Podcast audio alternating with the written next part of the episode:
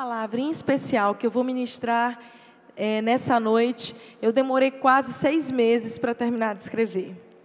Estou gerando essa mensagem já tem um tempo, baseado naquilo que eu tenho meditado nas Escrituras, que eu tenho recebido de Deus através de outros ministros, né?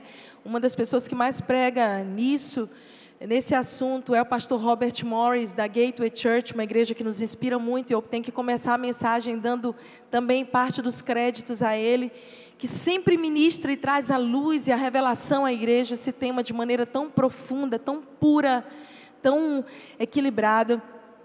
E eu venho gerando isso no meu espírito porque já tem algum tempo, na verdade, assim, já tem 21 anos que eu estou à frente de lideranças de forma geral em igrejas e especificamente no ministério pastoral há 16 anos. E o que eu percebo que mais ataca homens e mulheres de Deus, especialmente líderes na casa do Senhor, é o espírito de Jezabel. E se você não sabe o que, é esse espírito, como ele atua, nessa noite nós vamos destronar o espírito de Jezabel na autoridade do nome de Jesus toda a alienação, tudo aquilo que o inimigo tem tentado plantar no meio das nossas famílias, das igrejas do Senhor. Eu creio que quando nós esclarecemos, quando nós trazemos a luz, quando nós expomos aquilo que está desalinhado com a vontade de Deus, é onde nós encontramos cura, é onde nós encontramos restauração, é quando nós temos igrejas saudáveis, relacionamentos saudáveis. E se você precisa entender claramente que nós estamos em uma batalha espiritual, a nossa vida ela é tão espiritual quanto natural. Do mesmo jeito que você está segurando essa Bíblia e está sentado nessa cadeira e você consegue tocar, você precisa saber que existe um mundo espiritual que nos cerca.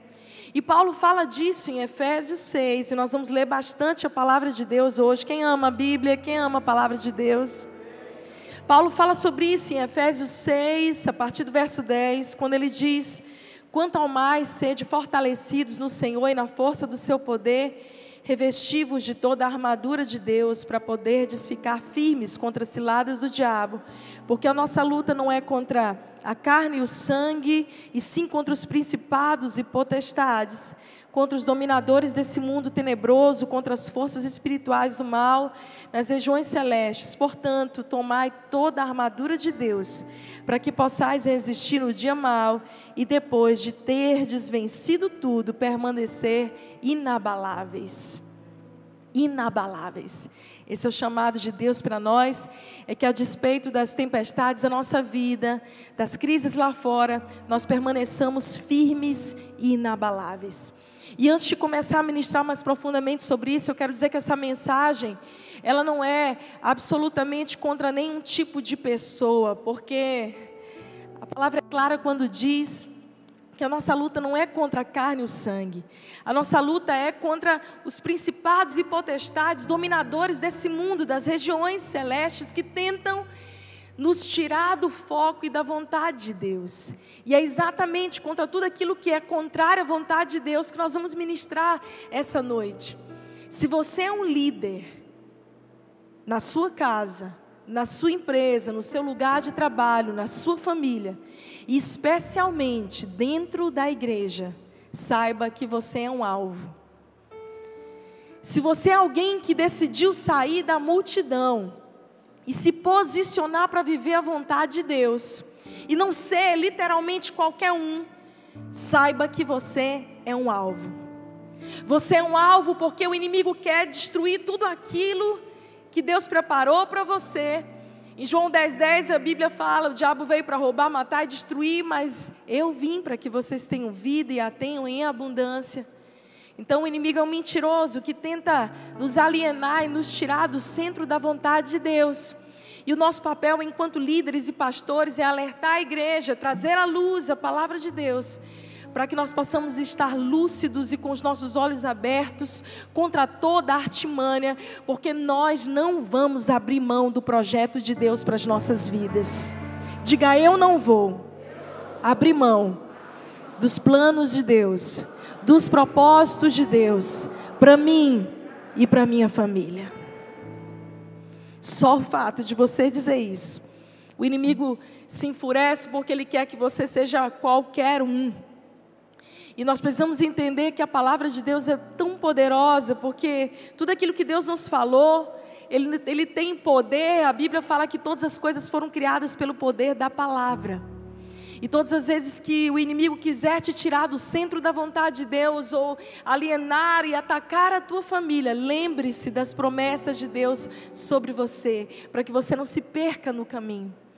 Então, como eu falei, se você é alguém que lidera em qualquer área, especialmente dentro da igreja, se você é alguém que se voluntaria para estar engajado, como samaritano, sujando as suas mãos e servindo pessoas, certamente você vai sofrer em algum momento da sua vida. Se você já não passou, presta atenção, se você não está passando, em algum momento, você vai passar essa afronta desse chamado espírito de Jezabel, que atacou um líder muito, muito especial chamado Elias e que continua atacando até os dias de hoje. Mas, pastora, quem foi Jezabel? Nós vamos ler já os, os textos de 1 primeiro, primeiro Reis 19, mas Jezabel é considerada a pior mulher do Antigo Testamento. Casada com o rei Acabe, ela trouxe para Israel práticas pagãs que desagradavam a Deus, que roubavam o povo da presença de Deus. E ela ali sustentava 850 profetas de Baal, de Azerá, para todo tipo de ritual que ofendesse as práticas de adoração a Deus. Esses profetas faziam rituais detestáveis, provocando a ira de Deus. E aquele mal que Jezabel causou foi tão grande, tão grande, que até Elias, um dos maiores profetas levantados por Deus na história, se sentiu ameaçado e amedrontado quando então ele é afrontado por Jezabel. Nós já vamos ler um pouquinho mais sobre isso. Mas a Bíblia fala que Jezabel foi punida e houve uma palavra proferida por Elias de que ela seria morta de uma maneira terrível. E a Bíblia conta que um homem chamado Jeú matou o filho de Jezabel e por causa disso ela desafiou a ele, Jeú. É, então enviou alguns homens para matá-la. Eles invadiram o palácio, tiraram Jezabel, jogaram ela pela janela e ela foi atropelada pelos cavalos e literalmente a sua carne comida pelos cachorros, de maneira que tudo que sobrou dela foram seus ossos despedaçados. A profecia de Elias, anos depois, se cumpriu contra aquela mulher. Mas as atitudes daquela mulher foram tão destrutivas no Antigo Testamento, que o seu nome é mencionado por Jesus no livro de Apocalipse, capítulo 2, como um espírito maligno muito forte, que tem como único objetivo agir contra a autoridade de Deus. E o seu alvo favorito é a igreja. Infelizmente, quase todas as igrejas, em algum momento, vão enfrentar esse tipo de espírito, mas Deus quer nos esclarecer, abrir os nossos olhos para que nós possamos nos levantar com ousadia, com autoridade, denunciar as obras de Jezabel. E é para isso que eu estou aqui essa noite. E eu quero responder algumas perguntinhas para nós de maneira muito, muito didática, para que você guarde e aprenda isso no seu coração. Quando, onde, quem e como esse espírito ataca. Abra tua Bíblia comigo no livro de Apocalipse, capítulo 2, a partir do verso 19. A palavra de Deus está aqui, né? O apóstolo João está literalmente exilado na ilha de Pátimos. E 65 anos depois da ressurreição de Cristo, então Jesus se revela a João no livro da Revelação, no livro de Apocalipse, e ele começa a trazer orientações e esclarecimentos a João sobre os tempos do fim. Então, Apocalipse 2, você vê João, na verdade, recebendo a revelação do próprio Jesus, comunicando mensagem às igrejas que representam igrejas de todos os séculos, de todas as eras. E aqui em Apocalipse 2, a partir do verso 19, a Bíblia fala especificamente, deixa eu abrir aqui minha Bíblia.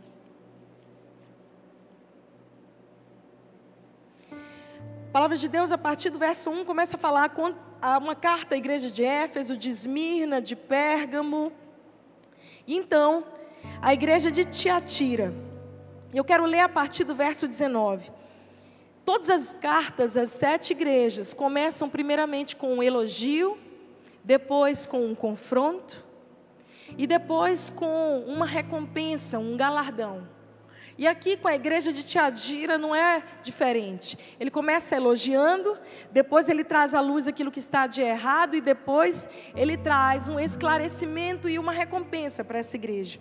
Vamos ler o que está escrito a partir do verso 19. Conheço as suas obras, o seu amor, a sua fé, o seu serviço, a sua perseverança, e eu sei que você está fazendo mais agora do que no princípio. No entanto, contra você, é o próprio Jesus que está falando isso, gente. Tenho isto, você tolera Jezabel, aquela mulher que se diz profetiza. Com seus ensinos, ela induz os meus servos à imoralidade sexual e a comerem alimentos sacrificados aos ídolos. Dei-lhe tempo para que se arrependesse da sua imoralidade sexual, mas ela não quer se arrepender.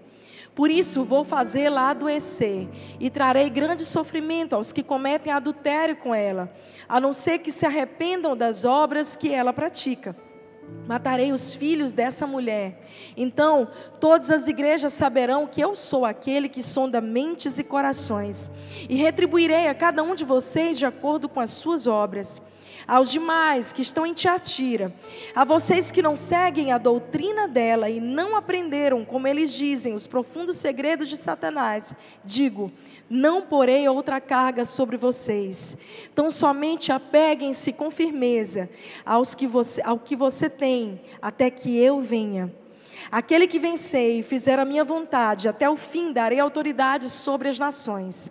Ele as governará com cetro de ferro e as despedaçará a um vaso de barro.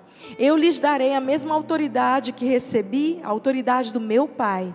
Também lhe darei a estrela da manhã. Aquele que tem ouvidos, ouça o que o Espírito diz à igreja. Olha só aqui para mim esse contexto. O próprio Jesus se revela então a João ali em Apocalipse. E ele começa a discorrer, a orientar cada uma daquelas igrejas que representam igrejas ao longo das eras, alguns teólogos dizem que representam igrejas contemporâneas também, que cada época da nossa terra teve todo tipo de representação. Mas é muito interessante que quando Jesus se dirige à igreja de Tiatira, ele elogia aquela igreja pelas suas boas obras, pela sua, pelo seu serviço, pela sua perseverança e por aquilo que ela faz. Por aquilo que ela é. Daquela igreja em especial, daqueles líderes tolerarem ou permitirem a ação daquela figura demoníaca representada por aquela profetisa do Antigo Testamento. E todas as vezes que nós permitimos que o espírito de Jezabel atue nas nossas igrejas, nós temos uma série de consequências. E se você é líder de igreja, pastor, e está me assistindo depois, por favor, guarde essa mensagem no seu coração. Você quer saber? Eu vou dar várias características de pessoas que estão debaixo da influência desse espírito, que podem tentar manipular, controlar, adulterar a verdadeira mensagem do Evangelho. E tentar manipular, exercer controle sobre a sua vida ou dentro da sua casa. Todas as vezes que alguém chega para você e se apresenta pelo que ela faz, pelo seu título, pelo seu ofício, liga o sinal de alerta. Todas as vezes que alguém chega para você querendo mostrar a produtividade dela, aquilo que ela sabe fazer e não que ela é. Olha que interessante, aqui em Apocalipse 2 a Bíblia diz: essa aqui é Jezabel que a si mesma se chama de profetiza. Muito cuidado com pessoas que se autodenominam, que se autopromovem, que se autoconsagram, que se auto-intitulam são pessoas que não querem esperar a ação de Deus, o tempo de Deus, ou esperar um cumprimento de processos, mas elas querem passar na frente de Deus e elas dizem: olha, elas se apresentam como profetisas, elas dizem: é isso que eu sou, é o que eu sei fazer. Quando eu sento com alguém quando eu sento com o Júnior, ele não precisa me dizer que ele é psicólogo. O jeito dele, a fala dele, a maneira como ele se comporta me faz entender que ele é um psicólogo. Quando você senta com alguém que tem um dom, que tem um chamado de Deus, essa pessoa nem precisa te dizer o que ela faz. Isso é perceptível. Se alguém tem um chamado pastoral, ela não precisa chegar te dizendo: "Ah, eu fui consagrado, eu sou um pastor, por isso eu mereço um título, eu sou um líder, por isso eu mereço um reconhecimento". Essa pessoa simplesmente vai fluir naqueles dons. Se alguém diz para mim, pastora, eu tenho um chamado para a área do social, a primeira coisa que eu vou perguntar para essa pessoa é: a quem você está ajudando? Que horas você está saindo para distribuir cesta básica, visitar as pessoas na rua, abraçar os enfermos, orar pelas pessoas da rua? Que horas você está fazendo isso? Porque se você espera um título, presta atenção, um reconhecimento para fazer aquilo que Deus já te mandou fazer. Muito provável que você esteja debaixo da atuação desse espírito de Jezabel. Eu não estou dizendo que a pessoa tem o espírito de Jezabel, estou dizendo que ela, no mínimo, está deixando uma porta aberta para essa influência. E você quer saber a raiz disso? A raiz disso é insegurança. Se a pessoa precisa ficar lembrando o currículo dela, se os elogios mexem com ela, provavelmente ela está movida por esse espírito e você precisa ficar de olhos muito abertos. Eu vou dizer uma coisa para vocês: nesses 22 anos liderando, 16 anos pastoreando, Todas as vezes que eu lidei de frente com esse espírito, e foram muitas vezes, muitas vezes. Na grande maioria das vezes, as vezes que eu sofri ataques, não foi porque Deus não tivesse me mostrado, foi porque eu não percebi os alertas naquela pessoa. E por gostar muito dela, por querer dar muita chance e oportunidade, eu permiti, eu tolerei que aquela pessoa percorresse aquele caminho. Eu precisei me arrepender diante de Deus e dizer: Senhor, me perdoa por ter tolerado aquilo que nem o Senhor tolera. Deus ama pessoas. Eu não estou falando contra pessoas mas contra o espírito demoníaco que atua na vida de algumas pessoas, tentando manipular, forjar, causar divisão no meio da igreja, você jamais pode tolerar. Amém, igreja? Jesus se revela a João 65 anos depois aqui, ele começa a trazer esses elogios, correções, conselhos, recompensas. E a primeira pergunta que eu quero responder nessa noite é: quem o espírito de Jezabel ataca? Líderes. Líderes de qualquer área, qualquer função. E especialmente se você se levanta para fazer a diferença. Especialmente se você se levanta para viver a vontade de Deus, o propósito de Deus, como eu disse no início. Especialmente se você se engaja nas fileiras do reino de Deus. E você está aqui meu querido, minha querida, você é um alvo certo. É interessante que quando Jesus se dirige à igreja, a Bíblia diz ao anjo da igreja, essa palavra do grego ângelos, nos faz entender que não era uma figura angelical, especialmente. Mas muitas vezes na Bíblia você vai entender que quando a Bíblia fala ao anjo desta casa, ao anjo desta igreja, ela está se referindo ao pastor da igreja, ao líder da igreja. A igreja é o candeeiro, e se o candeeiro não representar bem a luz, que é Jesus, nós não somos a luz, nós carregamos a luz. Quando Jesus diz, vocês são a luz do mundo, Jesus estava dizendo, no original quer dizer, vocês têm a responsabilidade de carregar a minha luz. Nós somos como candeeiro, amém? E quando nós não somos bons representantes desta luz, então, em Apocalipse nós vemos vários momentos quando ele diz: O teu candeeiro será removido. Porque simplesmente Jesus não quer que as pessoas conheçam a Ele através de um mau representante. De alguém que diz carregar a luz, mas que não carrega a luz. Então, se eu e você, se nós, enquanto igreja, não nos, posicionarmos para sermos esses carregadores da luz e sermos representantes dessa luz para o mundo, então a consequência disso é que o nosso candelabro, o nosso candeeiro será removido. A Bíblia está falando isso claramente. Você pode ler depois no livro de Daniel 12, 3, quando mais uma vez se refere ao mensageiro, ao anjo da igreja. No livro de João 10, 28, quando a palavra também se refere trazendo uma mensagem aos líderes da igreja. E a segunda pergunta é: por que o espírito de Jezabel ataca líderes? Porque líderes conduzem muitas pessoas à justiça, à presença de Deus. Satanás é um estrategista. Se alguém vai conduzir dez pessoas a Jesus, ou se alguém vai conduzir dez mil pessoas a Jesus, você acha que quem vai ser um alvo maior? Quanto mais é dado a você, quanto mais elevado em nível de influência, quanto mais você recebe de graça, de favor, mais você vai ser um alvo. E talvez você diga, ai pastor, eu estou com medo. A Bíblia fala que nós não temos que temer, porque o verdadeiro amor lança fora todo medo. Tudo que nós precisamos é estar escondidos à sombra das asas do Senhor. Ele vai atacar líderes. E quanto maior a igreja for, mais nós vamos precisar nos posicionar e nos levantar contra esse espírito. Satanás ataca líderes porque ele sabe que se ele ferir um líder, ele espalha as ovelhas. Elias era um homem que Deus escolheu usar. A Bíblia fala que Elias, o Tibeu, ou seja, um homem que não tinha muita ele não tinha muitas credenciais de família, Elias era um improvável, mas Deus escolhe usá-lo. Assim como Deus escolheu usar homens e mulheres como eu e você, que somos improváveis. Pessoas comuns, mas que carregam um, peso de glória poderoso. Quantos aqui carregam um propósito poderoso?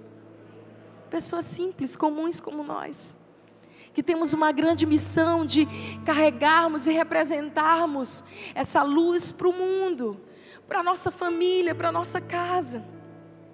É só você sair da multidão e fazer algo diferente que você agora é esse alvo, porque quanto mais pessoas você influencia, não se engane, mais esse espírito vai tentar contra você para desfazer ou tentar desfazer a autoridade de Deus que foi levantada através da sua vida. Enquanto Deus quer te levantar como um testemunho da sua glória, o inimigo quer te levantar como instrumento de vergonha. É nossa escolha, minha e sua, debaixo do temor de Deus, que todos os dias estejamos guardados nessa presença poderosa e Deus confia algumas coisas especiais a líderes. Deus confia especialmente três coisas a líderes. Quantos líderes nós temos aqui?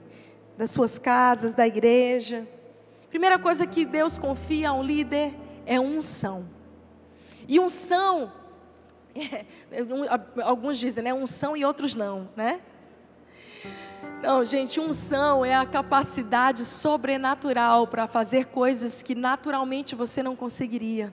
É quando Deus te dá uma graça de realizar algo, não na tua força, mas de uma maneira poderosa. Unção é o que nós temos vivido aqui nesses três anos e meio de tanta aceleração e cinco campos no Piauí que nenhuma explicação humana pode justificar. Quando eu viajo, as pessoas perguntam, pastora, como é que vocês fizeram isso? Como é que foi? Eu até hoje eu não sei responder. É unção. É graça de Deus. É graça de Deus, está certo que a gente se posicionar na hora certa, que são anos de renúncia, mas nada, nenhuma qualidade minha ou do pastor, nenhuma das nossas credenciais que eu apresentar a você vão ser suficientes para justificar a unção e a graça que Deus tem derramado nessa casa é favor, é a igreja. E antes de tudo, a igreja jamais é nossa, a igreja é de Jesus. Ele é o bom pastor. Ele é o pastor dessas ovelhas. A segunda coisa que Deus confia a líderes são recursos. Diga comigo, recursos.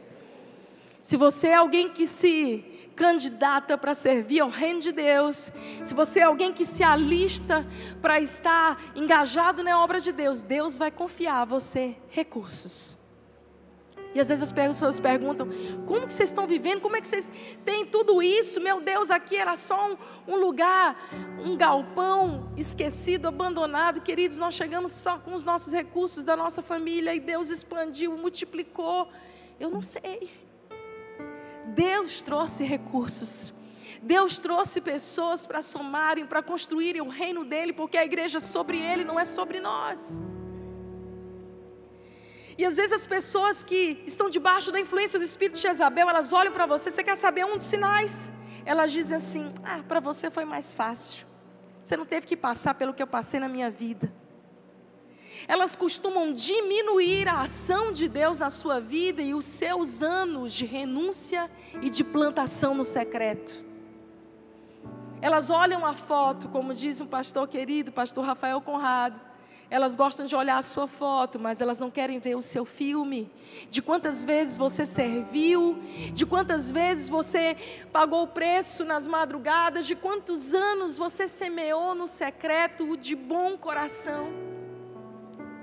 Então, Deus, você é aprovado depois daquele processo e Deus confia você unção, confia você recursos.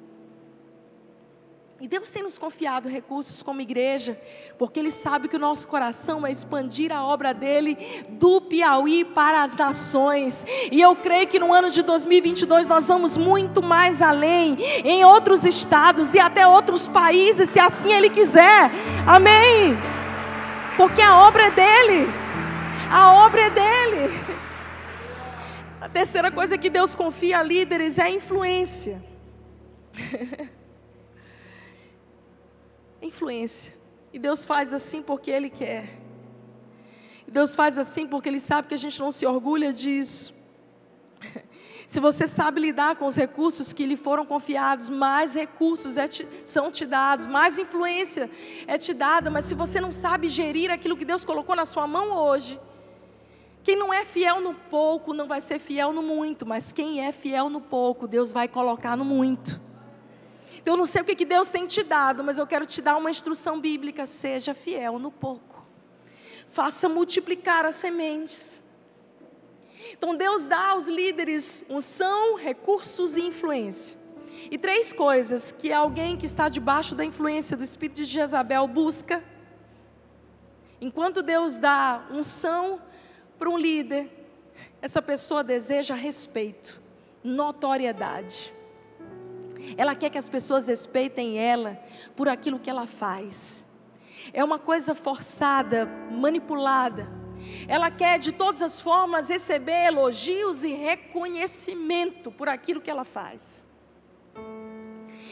A segunda coisa é que quando Deus dá recursos para quem é um líder alinhado com os céus, aquela pessoa que está debaixo da influência do espírito de Jezabel busca dinheiro.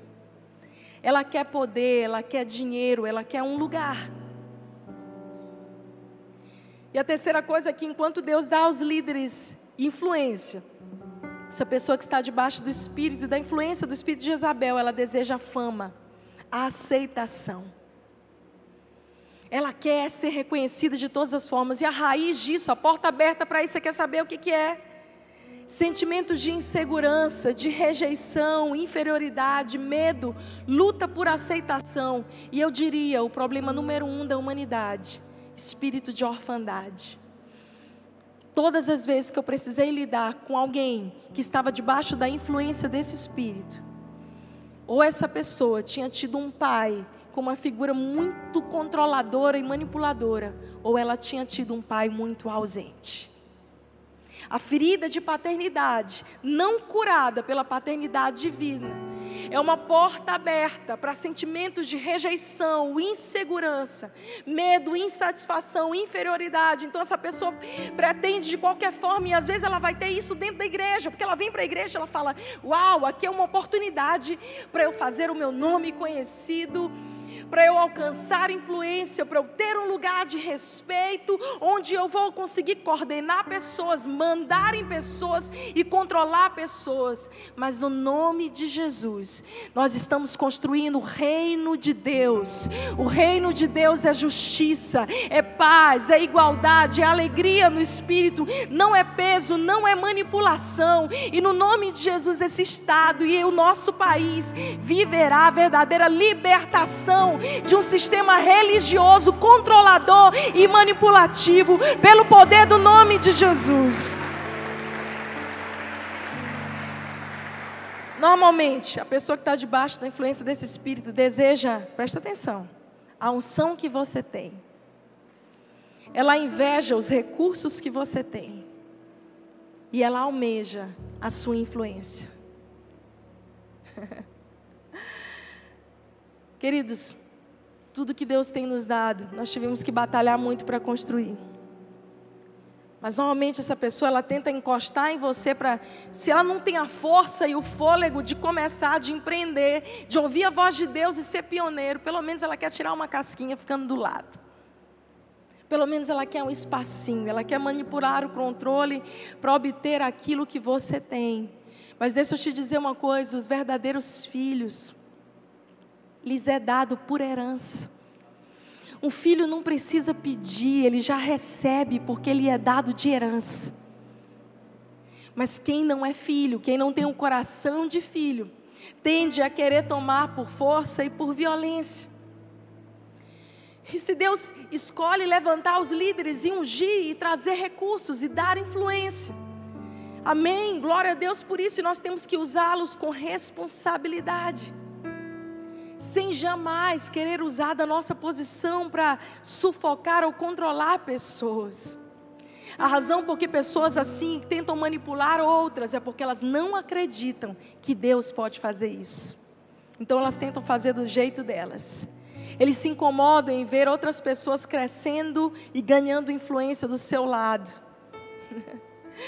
Mas se você soubesse que a unção atrai desafios, talvez você Essas pessoas cobiçam unção, recursos, influência, mas elas não cobiçam as batalhas que você teve que travar no secreto. É muito claro, quando alguém está debaixo da influência desse espírito, tudo que ela quer é posição, reconhecimento e título. Você quer saber? Alguém que só trabalha naquela função, ou que só faz aquilo que você colocou, que você projetou, depois que você deu um título. E assim que essa pessoa perde esse título, ela se recusa a continuar servindo, fazendo. Está aí uma coisa clássica. Quem ama de verdade, quem é voluntário de coração, aqui nessa casa mesmo, não serve por um título. Cada voluntário dessa casa serve independente de um título, de uma posição, serve de coração. E eu quero pedir uma salva de palmas para cada um dos nossos voluntários. São vocês que fazem o reino de Deus ser expandido aqui em Teresina, em cada campus nosso. Alguns aqui na frente, outros nos bastidores. Enquanto nós estamos aqui, temos gente ali no banheiro, temos pessoas cuidando das nossas crianças, estão ali servindo e cuidando dos seus filhos, enquanto você está aqui recebendo. A outra pergunta a responder nessa noite é: quando o espírito de Jezabel ataca? E você pode se surpreender com o que eu vou dizer. Mas ele ataca toda vez que você planta uma igreja. Porque toda vez que você planta uma igreja, vão aparecer pessoas que querem somar e construir algo, mas sempre vão aparecer os oportunistas que querem entrar no bonde para conseguir tirar uma casquinha daquilo que Deus deu para você. Eles chegam solícitos, amigos ou querendo ser amigos. Normalmente, quando a gente está começando, a gente não tem muitos pré-requisitos, né? O pastor Robert diz algo assim interessante. Quando você planta uma igreja, qual o pré-requisito para ser voluntário dessa igreja? Você respira, pode entrar. É verdade. E a gente, no afã de muitas vezes querer construir, nós corremos o risco de dar voz e de dar lugar a pessoas que ainda não foram provadas. Isso acontece, isso é normal. Mas o outro momento que o espírito de Jezabel ataca é depois de enfrentar uma grande vitória. todas as vezes depois de uma grande vitória. É interessante você ler o livro de Mateus, capítulo 3, Jesus é batizado. Então a gente pensa assim: uau, o ministério de Jesus vai começar, algo novo vai acontecer. Chegou a hora, Jesus fez 30 anos, está na hora dele se revelar ao mundo como Messias. E aí, em Mateus 4, Jesus vai ao deserto. E o inimigo espera a oportunidade perfeita quando Jesus estava cansado. Eu vou já falar mais disso. Para tentar atacá-lo, mas Jesus, como filho de Deus, alinhado e cheio, cheio do Espírito, ele não se deixa cair nas estratégias do inimigo, ele não permite isso. Então, é outro momento que o espírito de Jezabel ataca é quando você está cansado. Diga comigo, cuidado. Diz para o teu vizinho, cuidado. Para não andar cansado, estressado, esgotado por aí. Você vai virar uma presa fácil. Cuidado. Elias matou 850 profetas, queridos. Nós vamos já ler esse texto. Imagina Elias cortando a cabeça de 850 profetas de Baal. Isso dá cansaço, não dá não? Imagina você invocar fogo do céu e o fogo do céu descer. Isso dá um, é um desgaste de energia mental, um desgaste espiritual, noites perdidas. Eu vim aí de duas semanas, acho que se eu dormir dessas duas semanas, cinco noites inteiras foi muito. Então essa semana eu vou pegar mais leve. Por quê? Porque eu sei que eu não sou imbatível. Eu sei que eu preciso descansar, eu sei que eu preciso estar com a minha mente bem equilibrada. Eu sei que eu preciso ministrar a minha própria alma, me encher, encher do Espírito Santo a cada dia, para que eu não me torne uma presa fácil. Mas muitas vezes a gente está cansado, esgotado e a gente continua trabalhando. Vocês estão comigo, amém, igreja? Dá valor, porque eu passei seis meses preparando essa palavra, então eu vou demorar um pouquinho mais. Quantos aqui me dão cinco minutos? Cinco mais cinco mais cinco mais cinco, meia-noite a gente sai daqui, tá tudo bem. Mateus 4, você vê esse momento que Jesus está cansado. A partir do verso 2: Depois de jejuar 40 dias e 40 noites, teve fome. E foi quando Jesus estava com fome cansado foi que o tentador aproximou-se dele e disse: Se você é filho de Deus, mande que essas pedras se transformem em pães. Então Jesus respondeu: Está escrito, Satanás, nem só de pão viverá o homem, mas de toda palavra que procede da boca de Deus. Meu querido, todas as vezes que você tiver no momento de desgaste, de cansaço, talvez venha aquela voz sussurrando algo no seu coração. Essas semanas mesmo, eu estava no meio de alguma viagem. E eu ia entrar para pregar, e ia ser algo lindo, extraordinário. E de repente veio uma voz na minha mente. E essa voz dizia: Você não é tão boa assim para estar nesse lugar. Imediatamente eu reconheci aquela voz que não era do meu aba, do meu pai. E eu disse em voz alta: Realmente eu não sou tão boa mas a graça do meu Pai me habilita a estar aqui. E pelo poder do nome de Jesus, eu te repreendo, Satanás, sai. E eu ministrei, foi uma bênção. Mas quantas vezes a gente acolhe essa, essa palavra do inimigo dentro de nós? Jesus aqui estava fisicamente cansado.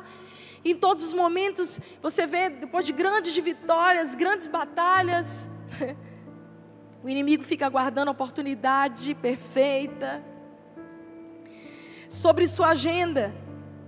Você precisa, meu querido, de 20 a 25% da sua agenda livre. Presta atenção que isso é um estudo.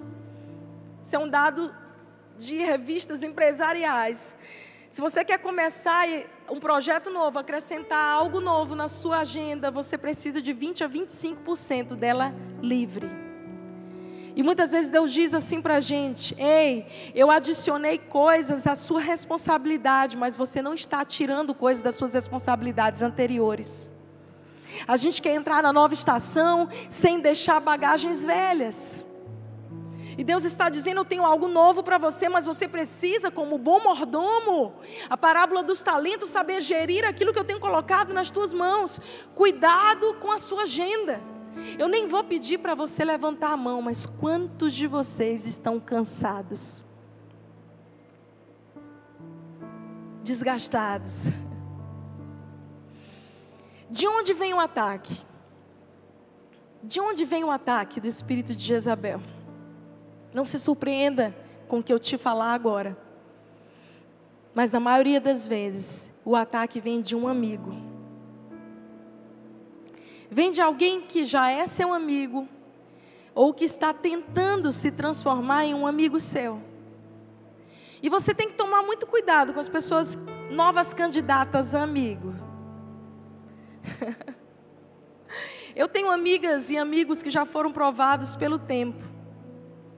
Mas eu também já tive pessoas que eu pensava que eram as minhas amigas, que eu dei as minhas melhores sementes, que eu abri a minha casa, minha mente, meu coração, que eu servia a minha mesa. Mas que já davam alguns sinais de alerta e que eu simplesmente não quis perceber, ainda assim eu permiti.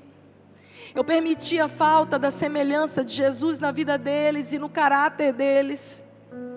Eu deveria ter confrontado e não fiz. Eu permiti. E essas pessoas foram se aproximando. E muitas vezes nós vamos permitindo que novas pessoas vão se aproximando de nós e, e, partilhando de coisas do nosso coração, enquanto essas pessoas não têm o verdadeiro caráter de Cristo. Você quer saber alguns sinais de alerta? Você quer saber alguns sinais de alerta de alguém que está debaixo dessa influência? Diga eu quero. Primeiro deles, não é um adorador. É alguém que sabe fazer. Que é muito bom em fazer para Deus. E aqui, por exemplo, eu estou dando um exemplo simples do time de louvor, mas todos nós somos adoradores. Eu acho que isso é muito claro. Que esse é o chamado número um. Nós existimos para o louvor da glória de Deus. Esse é o chamado para todo ser que respira louvar e adorar a Deus. Mas a gente sempre tenta fazer uma escala para rodiziar, para deixar com que os ministros que estão tão acostumados a dar, a fazer, também estejam aí sentados, recebendo com as mãos levantadas. Eu já vi líderes, pastores, que tinham títulos de liderança, mas que não conseguiam se quebrantar na presença de Deus, e esse é um sinal de alerta.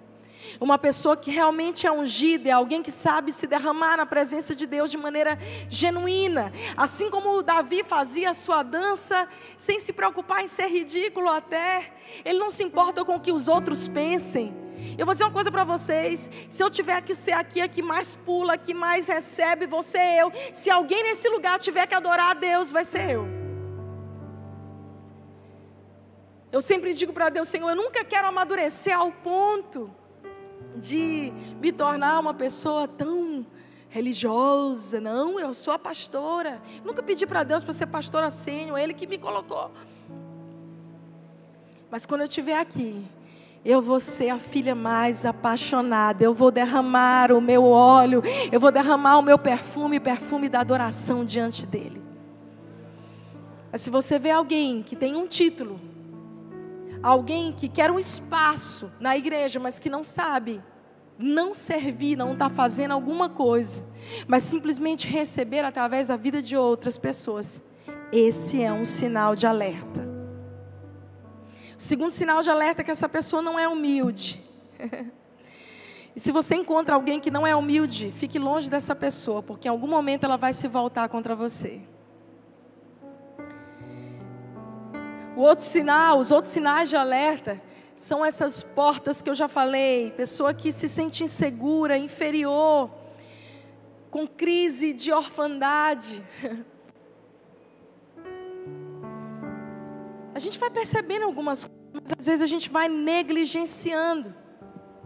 E normalmente é uma pessoa insegura que muitas vezes te ama de verdade, ela quer fazer de tudo para ter a sua aceitação.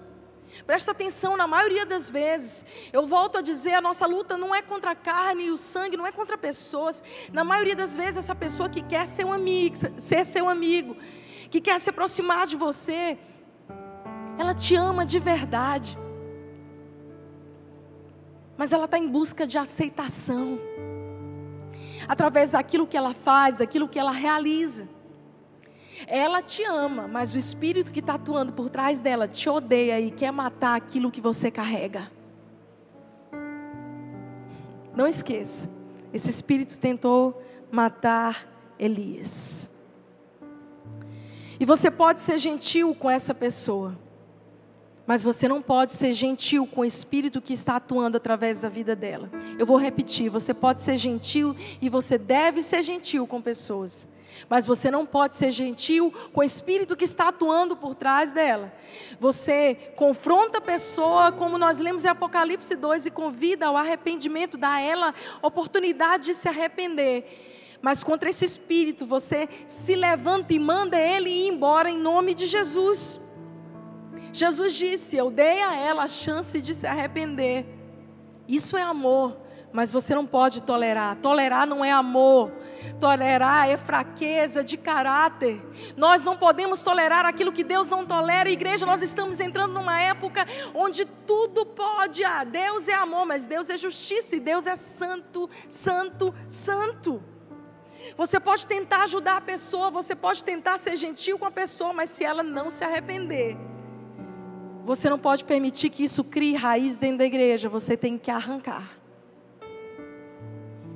E você tem que tirar a função e os títulos que essa pessoa exerce, a autoridade que você repartiu com ela e que ela está exercendo sobre a vida de outras pessoas. Porque senão são as ovelhas de Jesus que vão sofrer e você vai ser responsabilizado por isso. Como esse ataque acontece? Vamos ao como agora.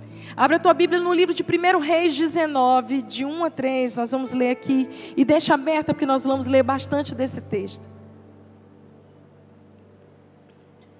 Ora, Acabe contou a Jezabel tudo o que Elias tinha feito e como havia matado todos aqueles profetas à espada. Por isso, Jezabel mandou, mandou um mensageiro a Elias para dizer-lhe: Que os deuses me castiguem com todo rigor, caso amanhã, nesta hora, eu não faça com a sua vida o que vocês fez, você fez com a deles. Querido, preste atenção. Como esse ataque acontece? Eu vou te dar sete maneiras que esse ataque acontece. E a primeira maneira é através do medo. Diga comigo, medo. Elias, o mesmo homem que orou por três anos e meio e não choveu sobre Israel, que depois orou e voltou a chover e fez cair fogo do céu, sai correndo, morto de medo, quando recebe uma ameaça de Jezabel para salvar a própria pele. E quando você começa a sentir um medo incontrolável, é provável que você esteja debaixo desse ataque.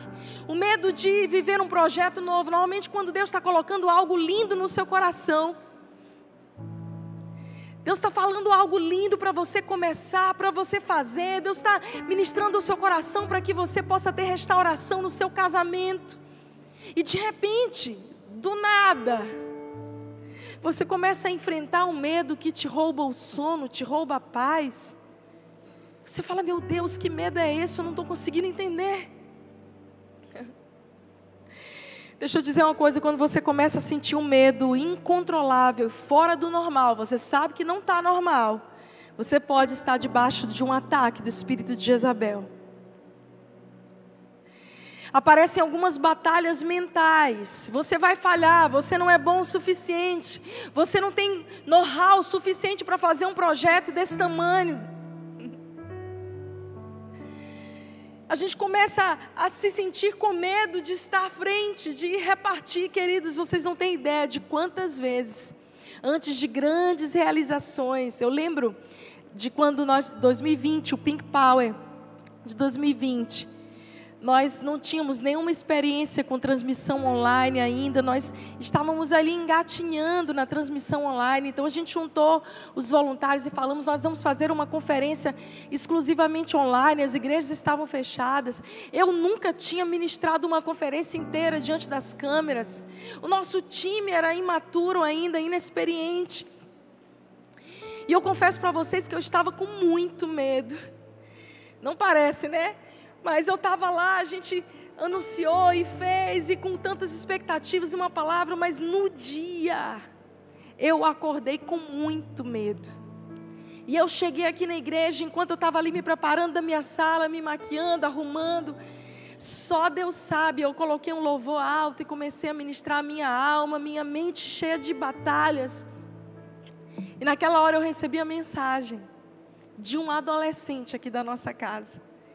E aquela mensagem de celular me salvou. Você sabe quando você está assim desfalecendo. E de repente você recebe assim, como que uma injeção de adrenalina e aquilo te coloca de pé.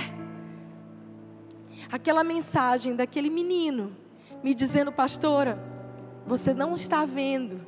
Você está diante de uma câmera, você vai estar diante de uma câmera, mas milhares de mulheres eu nem sabia, eu pedi para ninguém me dizer quantas mulheres tinham sido inscritas, nem de que estado, de que país elas eram. Na verdade, eu achava que iam ter umas 20 inscritas. Mas eu fui por fé e ele falou: quando você estiver ministrando ali, mulheres de outras nações vão ser alcançadas. Eu recebi aquele fôlego no meu coração, o medo foi embora e eu entrei literalmente como uma leoa bradando. E queridos, nós tivemos ali Ah, eu não vou lembrar de todos os dados, mas nós tivemos na Pink Power do ano passado mais de 3 mil acessos, mais de 11 países alcançados. Acho que foi muito mais, eu perdi as contas. 11 países alcançados através daquela nossa transmissão. Eu tive amigas pastoras que disseram: Flávia, quem foi a equipe que você contratou para fazer a sua conferência? Eu falei: foram os voluntários daqui mesmo que fizeram medo. Normalmente, quando você está perto de viver um grande sonho de Deus, mas no nome de Jesus eu estou aqui nessa noite para dizer que nada vai paralisar o propósito de Deus na tua vida, nenhuma intimidação, nenhum medo de Satanás vindo contra a tua vida, mas no poder do Espírito você vai, amém?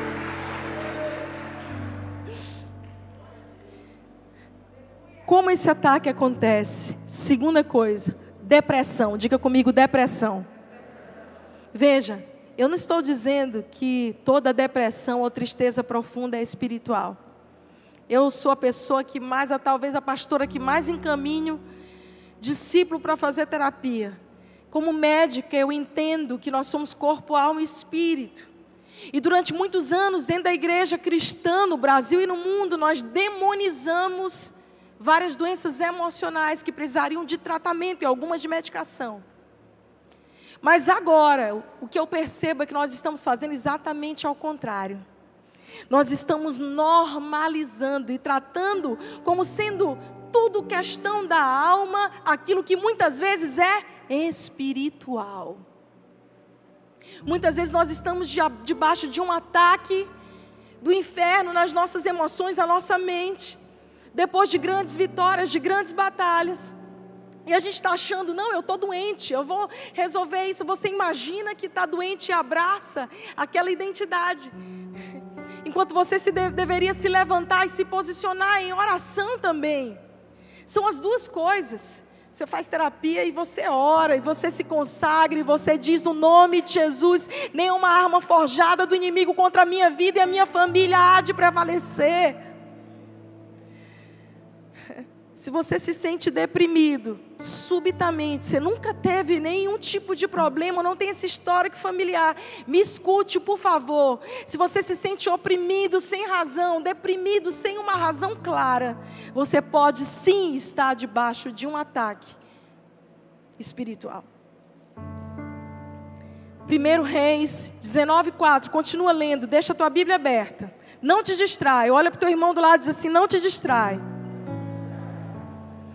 E entrou no deserto, caminhando um dia, chegou a pé de gesta, sentou-se debaixo dele e orou, pedindo a morte.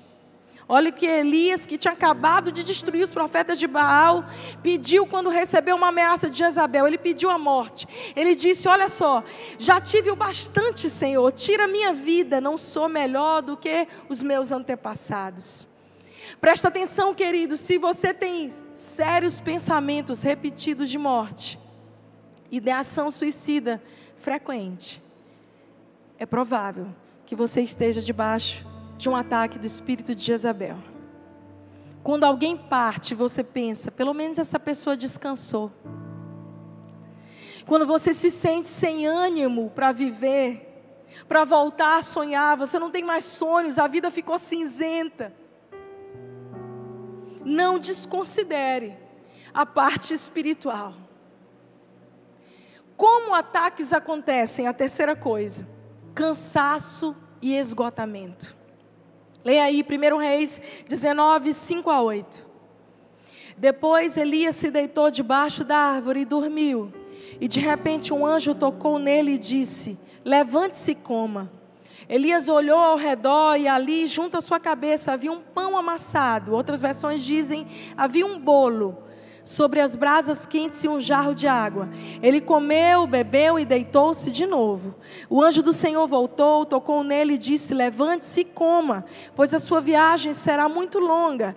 Então ele se levantou, comeu e bebeu. Fortalecido com aquela comida, viajou 40 dias e 40 noites, até que chegou a Horebe, o monte de Deus.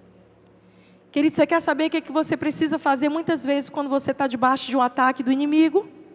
Quer saber? Isso aqui vai mudar a tua vida. Tirar um cochilo e comer um pãozinho.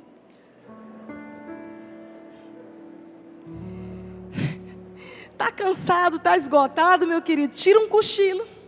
Descansa, come um bolinho. E se perguntarem para você assim, o que, que você está comendo bolo toda hora? Você já diz logo, olha, é respaldo bíblico. Estou fazendo lanchinho, né, Gabriel? Estou fazendo lanchinho. O que o anjo de Deus estava ministrando aqui é: se cuide, abasteça a sua alma, cuide de você. Muitas vezes, gente, lá em casa, quando eu trabalhava em UTI, muitos anos, eu lembro assim os meus piores dias, quando eu chegava assim, aquele dia que eu tinha perdido pacientes, eu sempre chegava com um bolo de chocolate na mão. E Bebel olhava para mim e ela dizia, pastor, o dia foi ruim, né? Eu dizia, foi. E eu dizia para Fred, amor, leva as crianças para passear, me deixa sozinha. Ele disse, o que, que você precisa, o que, que tu vai fazer, Flávia? Tá tudo bem? Eu, não, eu só preciso ficar em casa, comer o meu bolo e dormir. Muitas vezes o que a gente precisa, queridos, é tirar uma pausa descansar e se reabastecer para que todo aquele cansaço, esgotamento vá embora e a gente tenha fôlego novo, força renovada dos céus para caminhar ainda 40 dias e 40 noites. Ei, você que está achando que chegou ao fim do seu ministério, que chegou ao fim do seu casamento, que você chegou no seu limite, eu preciso te dizer no nome de Jesus: descansa o teu coração, porque Deus ainda vai te fazer andar 40 dias e 40 noites, porque aquilo que Deus tem para fazer em você ainda não acabou. Uh! Então olha para o teu irmão do lado e diz assim para ele: come um bolinho, faz bem, faz bem. Pãozinho, tira um soneca, tá faz bem. Vocês gostaram, hein? Como ataques acontecem? Quarto, adoecimento. Apocalipse 2, verso 22, a Bíblia diz: Por isso vou fazê-la adoecer e trarei grande sofrimento aos que cometem adultério com ela, a não ser que se arrependam das obras que ela pratica. Preste atenção no que eu vou te dizer, querido, como pastor e como médica. Doenças frequentes e incomuns. Acidentes frequentes e incomuns podem significar que você está debaixo de um ataque espiritual. Você fala assim, meu Deus, eu estou numa época que é só aquela zica, não tem não? Você fala, que, que coisa estranha. Se levante em oração. Como ataques acontecem? Em quinto lugar, imoralidade sexual. Apocalipse 2, 21. Dê-lhe tempo para que se arrependesse da sua imoralidade sexual, mas ela não quer se arrepender. Presta atenção aqui, isso serve para homens e mulheres. Épocas da sua vida que você tem tentações sexuais incomuns. Você sabe do que eu estou falando? Fora do normal. Sonhos indecentes, perversão sexual, desejos estranhos. Você fala assim: peraí, eu estou fora do normal, é uma coisa que está que tá me, me, sendo atacada na minha mente. Pode significar que você está debaixo de um ataque do espírito de Jezabel. Sonhos incomuns, desejo desenfreado, pensamentos e ataques mentais. Às vezes, tem alguém pertinho de você que está sendo usado pelo inimigo para te tentar. E você pode ser gracioso com a pessoa, mas você não pode ser gracioso com o espírito que está atuando na vida dela. Como ataques acontecem? Sexto lugar, idolatria. E o que é idolatria? Idolatria é olhar para as coisas achando que as coisas te farão feliz. Alguns homens passam por isso, chamado crise da meia-idade. Mas muitos líderes e pastores também passam por isso, que ficam pulando de um projeto para o outro. Normalmente, gente que tem a alma criativa, você nunca está satisfeito com algo que Deus já te deu. É o que a Bíblia ministra em 1 Timóteo 6, de 6 a 8, sobre o contentamento. A Bíblia diz: a piedade com contentamento é fonte, grande fonte de lucro, pois nada trouxemos para esse mundo, nada podemos levar, por isso, tendo o que comer, com o que se vestir, esteja satisfeito. Hebreus 13, 5, a Bíblia diz: conservem-se livres do amor ao dinheiro e contentem-se com aquilo que vocês já têm, porque Deus mesmo disse: nunca deixarei você, nunca te abandonarei. Querido, a gente realiza algo grande de Deus, a gente está experimentando algo bom, mas nunca a gente está satisfeito, é sempre buscando algo maior, é sempre na história de eu quero viver algo novo. Mas você quer viver algo novo para quê?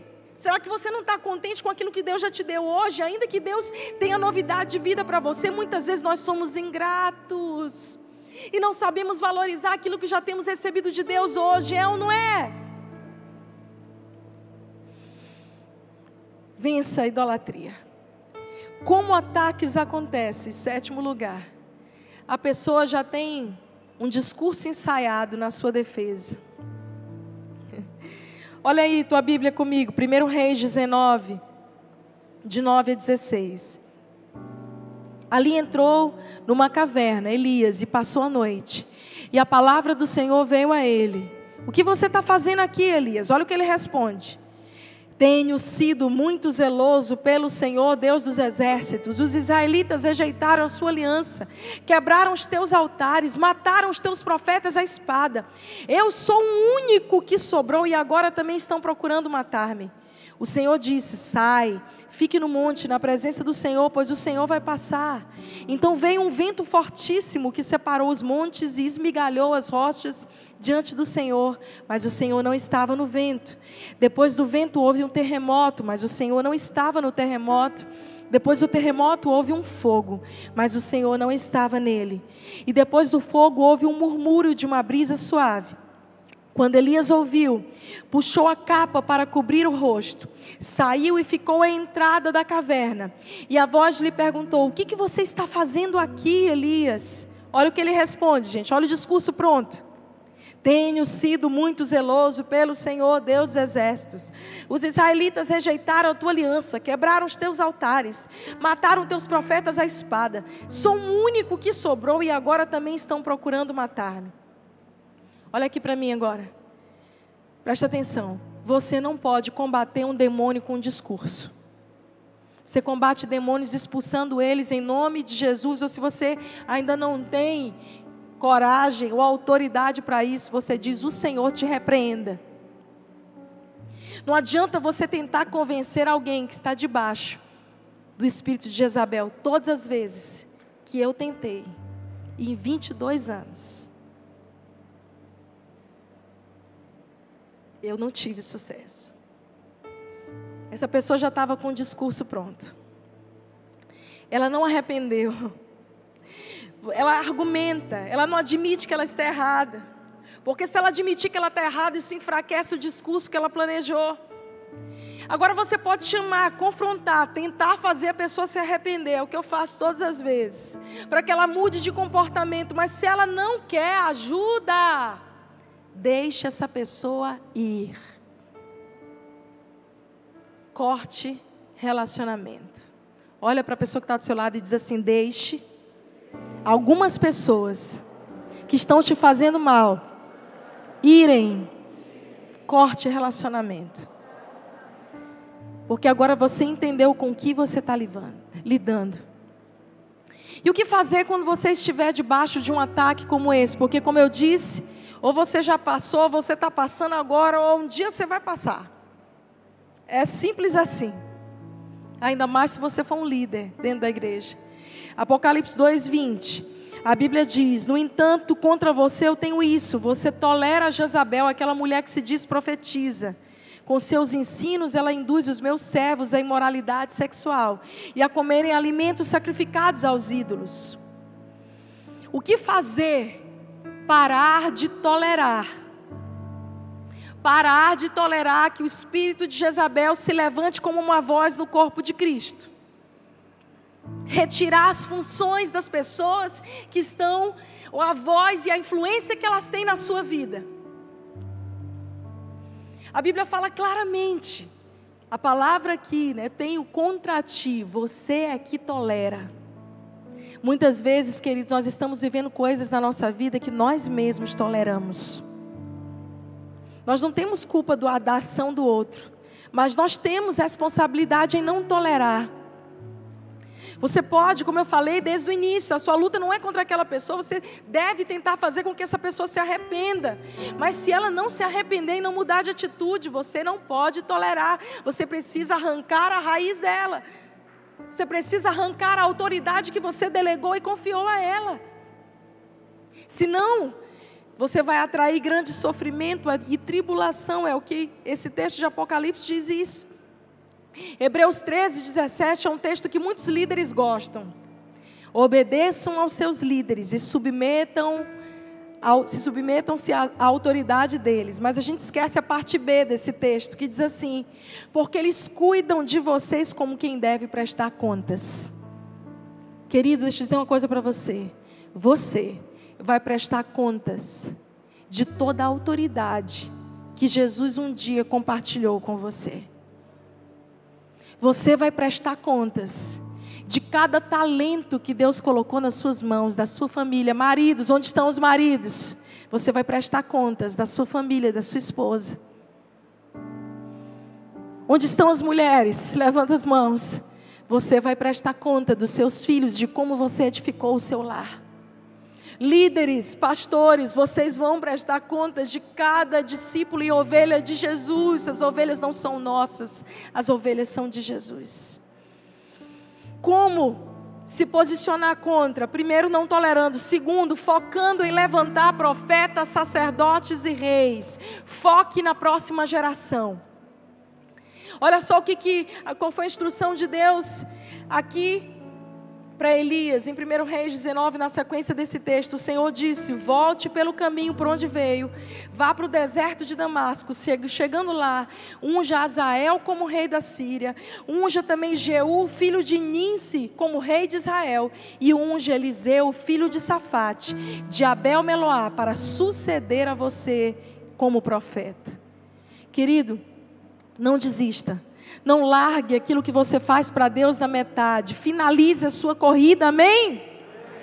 Não abandone o ministério, a seara que você está responsável. Não abandone aquilo que Deus te confiou, se antes você levantar outras pessoas. O que eu vejo todos os dias são pessoas que largam a coisa na metade. Querido, eu estou 22 anos liderando dentro de igreja, já cansei de terminar o serviço dos outros. Tipo assim, a pessoa larga no meio do caminho e fala: tá bom, tá bom, me dá aqui, deixa, no nome de Jesus, Senhor, me dá graça.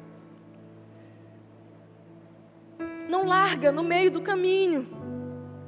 Não larga o seu trabalho, a seara que Deus te confiou. Muita gente começa e se cansa, começa a fazer mal feito para Deus. E quando você vai ver, você fala: e aí, quem é que vai ficar no seu lugar? Essa pessoa não treinou ninguém, essa pessoa não levantou ninguém.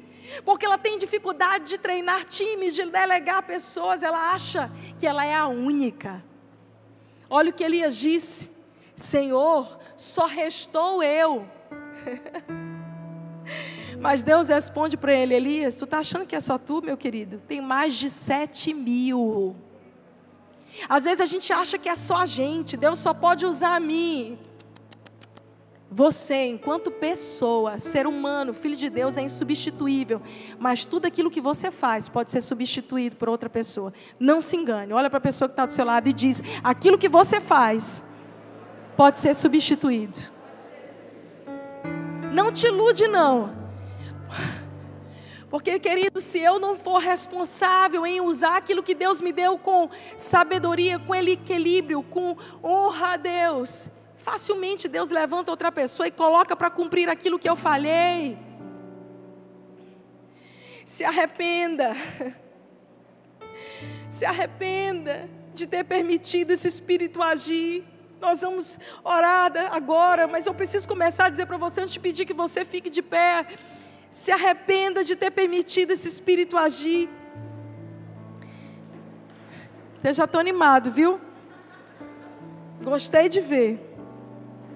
Se levante para repreender se em algum momento dentro da sua casa você permitiu, você tolerou essa atuação no nome de Jesus, essa noite nós vamos declarar em voz alta e quebrar toda palavra que foi proferida contra nós, contra a nossa família e contra a nossa igreja, no poder do nome de Jesus, amém.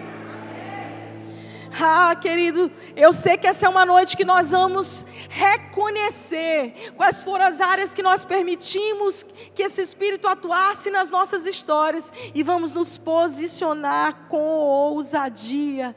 Mateus 6, quando Jesus ensina a oração do Pai Nosso, ele diz: Todos os dias você deve orar e dizer: Senhor, livra-nos, livra-nos do mal. Livra-nos do mal.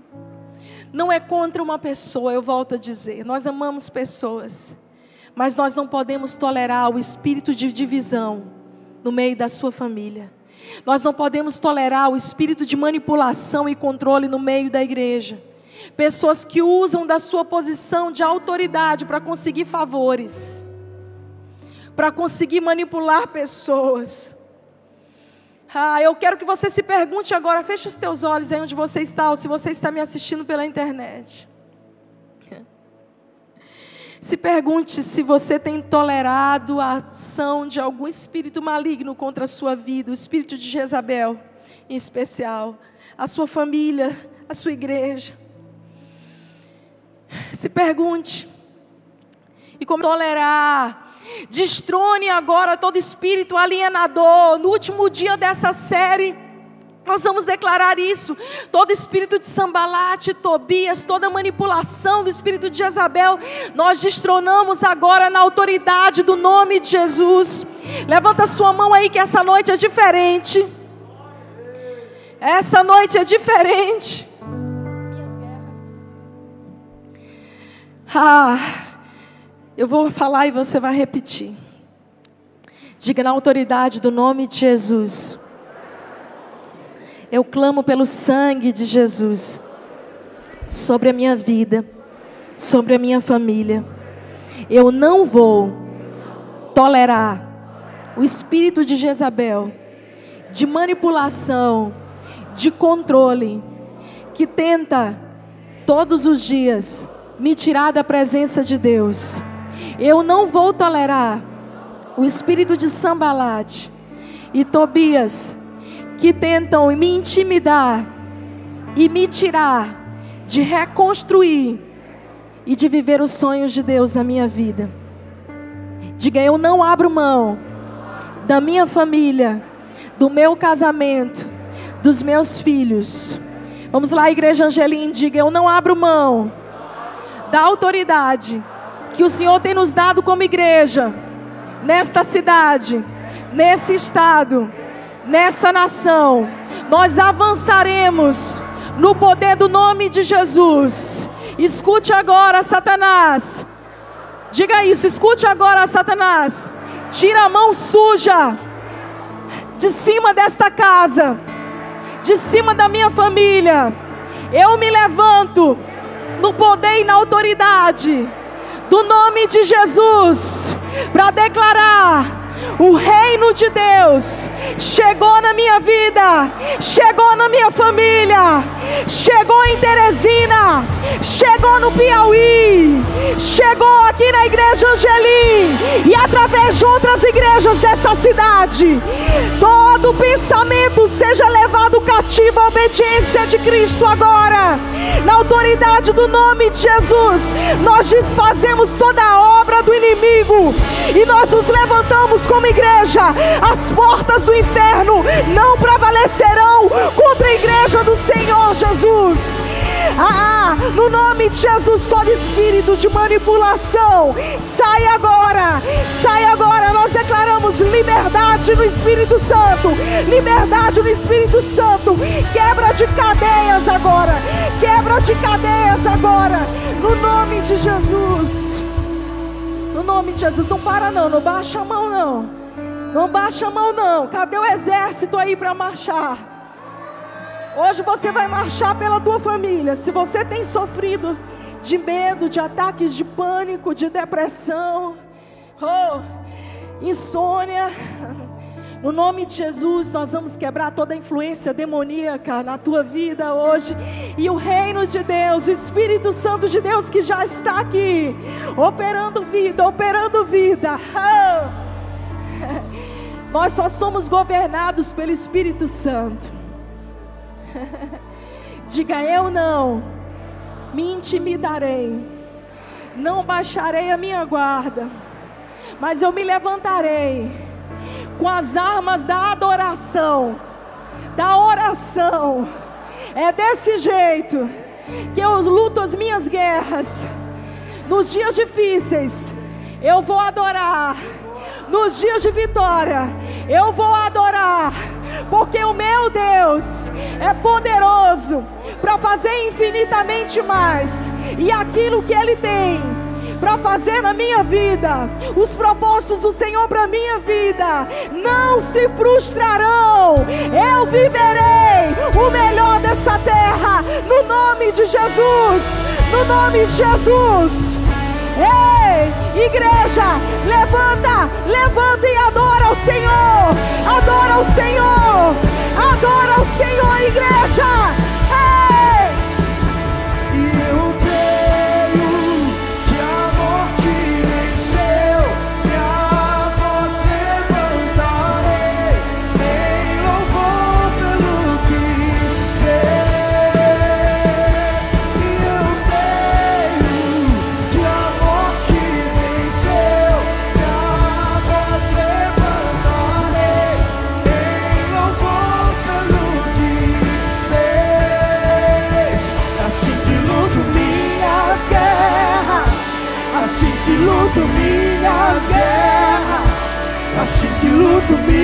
Minhas guerras. É assim, que luto minhas guerras. Assim que luto minhas guerras. Assim que luto minhas guerras. É assim. Agora você vai olhar para o teu inimigo agora. ah, medo depressão, imoralidade, tentação sexual, espírito de abatimento moral.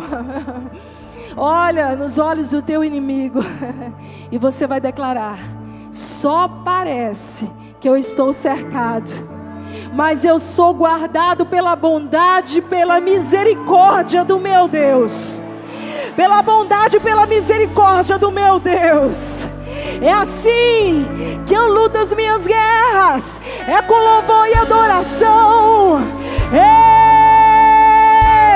É com essa palavra, a espada do Espírito em minhas mãos. Levanta a tua espada, igreja. Levanta a tua espada, igreja. Levanta e brilha. Parece, Parece que estou cercado, mas sou guardado por ti. Parece que estou cercado, mas sou guardado por ti.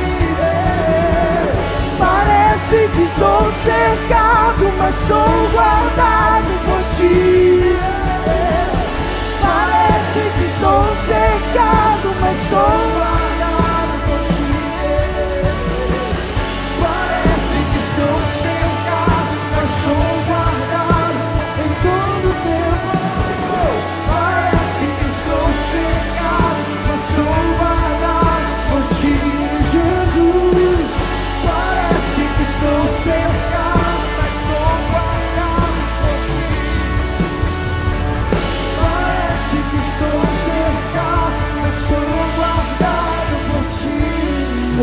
Eu quero fazer um apelo diferente nessa noite, o que eu sinto no meu espírito. Se você estava sofrendo ataques mentais, espirituais, nos últimos meses, especialmente nos últimos cinco meses, seis meses da sua vida, vem aqui à frente, nós vamos orar por você mais uma vez.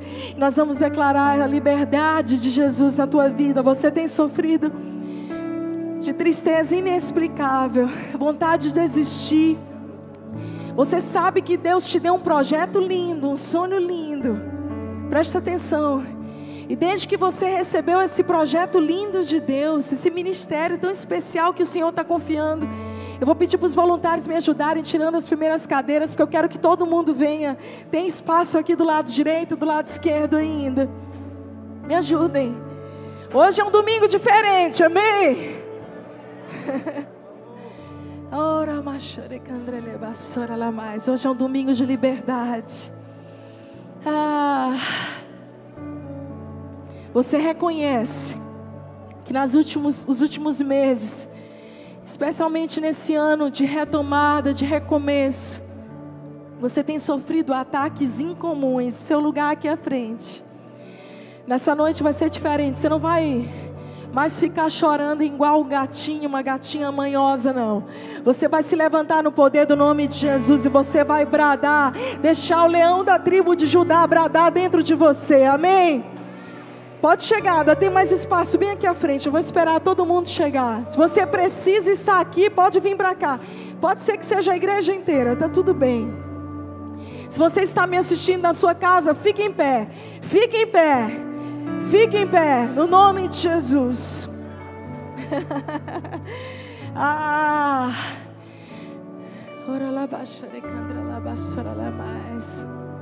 A Bíblia diz que o levantar de mãos é como sacrifício de adoração. Levanta as tuas mãos. Quando a gente diz isso, a gente se levanta em autoridade no nome de Jesus. Nunca mais intimidados. Eu quero dar uma ordem como pastora, como médica, toda desordem emocional, todo ataque na sua alma, nas suas emoções de cunho espiritual, na autoridade do nome de Jesus agora mesmo, comece a experimentar uma libertação na sua mente. Espírito de morte, vai embora em nome de Jesus dessa cidade. Nós não aceitamos essa cidade ter um dos maiores índices nós declaramos liberdade, cura emocional em cada jovem, em cada casamento, casamentos restaurados, no nome de Jesus. Nós não aceitamos líderes, pastores. Se você está me ouvindo agora, se você é líder ou pastor e tem sofrido de intimidações, vontade de desistir, e você perdeu até uma posição, porque você permitiu e tolerou o espírito de Jezabel. Eu quero dizer, não saia da fileira, não pare de servir a Deus, de adorar a Deus, mesmo no meio da crise. No nome de Jesus, agora mesmo, comece a receber fôlego de vida. Fôlego de vida, Espírito Santo de Deus. Espírito Santo de Deus, nós somos dependentes de Ti, Senhor. Nós somos dependentes de Ti, Senhor. Sopra, sopra fôlego de vida, assim como o Senhor soprou sobre as narinas de Adão, trazendo, Senhor, fazendo ele ser alma vivente. Sopra agora, sopra agora aquele que está abatido, aquele que está entristecido, aquele que está deprimido, aquele que está pensando em desistir, aquele que está pensando em abrir mão desse projeto tão lindo que Deus confiou nas tuas mãos, do teu casamento, no nome de Jesus. Receba fôlego novo, fôlego novo, fôlego novo, fôlego novo. Seja cheio agora, seja batizado agora, no nome de Jesus, no nome de Jesus, aí onde você está.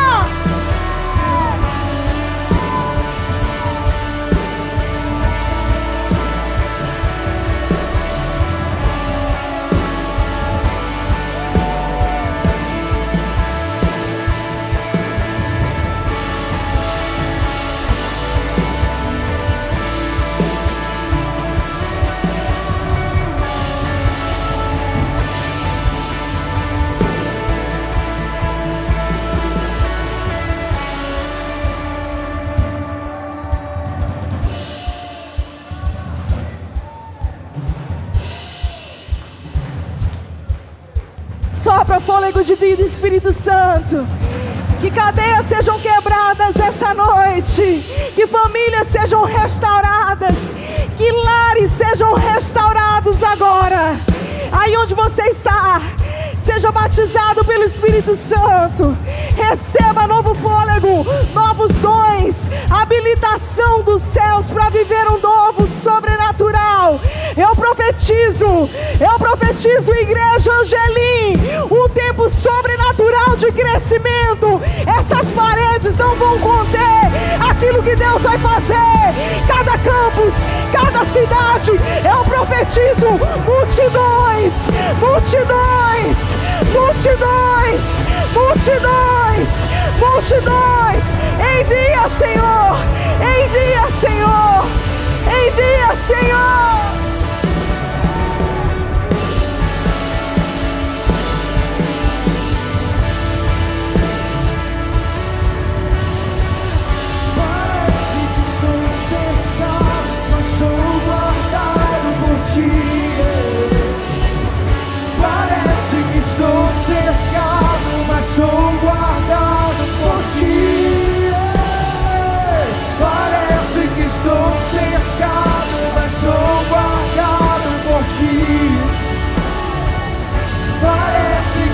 estou cercado, mas sou guardado por ti.